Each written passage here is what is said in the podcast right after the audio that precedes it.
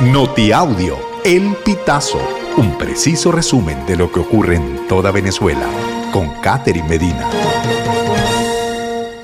Saludos estimados oyentes. A continuación hacemos un repaso informativo por las noticias más destacadas hasta este momento. Comenzamos.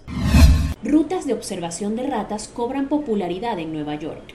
La gran cantidad de ratas generan tanto fascinación como preocupación y repulsión entre los neoyorquinos por el grave riesgo sanitario que éstas conllevan. De hecho, las rutas de observación comenzaron como un llamado de alerta a las autoridades de salud.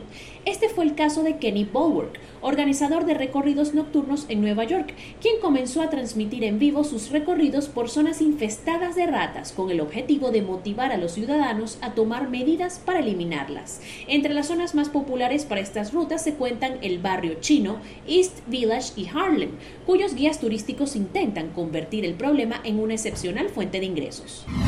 Informe Convite. Se incrementan casos de suicidios en adultos mayores. Al menos 157 adultos mayores perdieron la vida de manera violenta durante el primer semestre de 2023, especialmente por accidentes y suicidios, de acuerdo con el informe de victimización Vejez en Riesgo, Muertes violentas de personas mayores en Venezuela, presentado por la Asociación Civil Convite. La directora de proyectos de Convite, Francelia Ruiz, alertó que las personas mayores, al descubrirse solas y carentes de ingresos económicos para sus necesidades de medicinas y alimentación, se ven obligadas a escoger entre morir y morir, por lo que toman la decisión de suicidarse.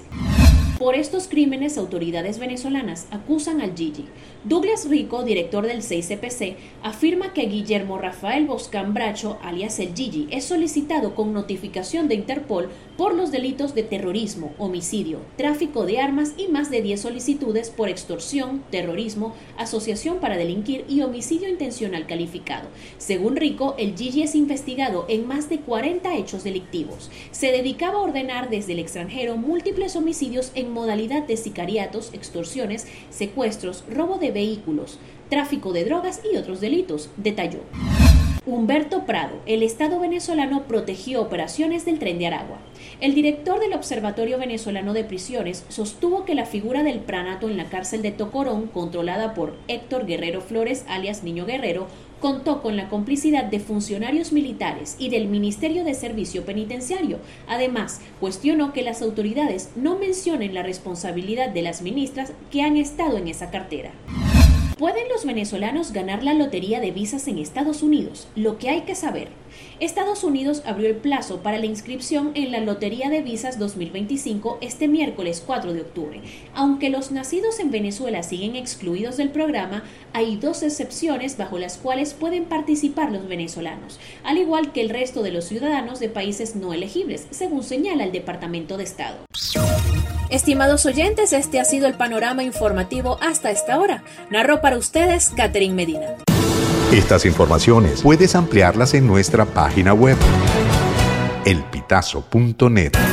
También recibimos tus denuncias vía SMS o WhatsApp a través del 0414 230 2934.